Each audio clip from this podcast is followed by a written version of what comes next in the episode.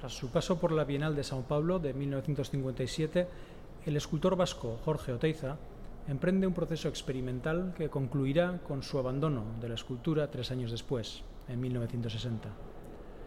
En este año anuncia el final de su proyecto como escultor, pero también, y siguiendo con la misma lógica formal, el final del arte contemporáneo como experimento y como periodo histórico, reclamando que el artista se pase a la ciudad a la pedagogía y a la creación de una nueva conciencia política. Las esculturas abstractas de Oteiza, en la Bienal del 57, proponían un ejercicio experimental de desocupación del espacio, creando un lugar receptivo que desembocaba necesariamente en el vacío.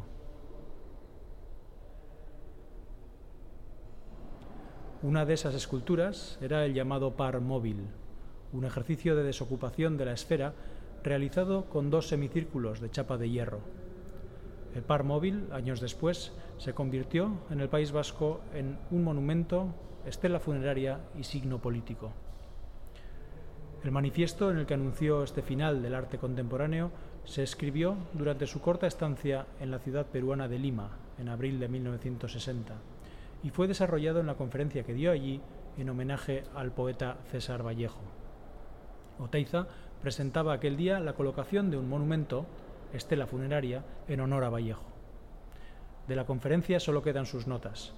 También se perdió la pequeña escultura titulada España aparta de mí este cáliz, que sirvió como modelo del monumento que existe aún en Lima. Aquella pequeña pieza, diría Oteiza más tarde, fue su última escultura.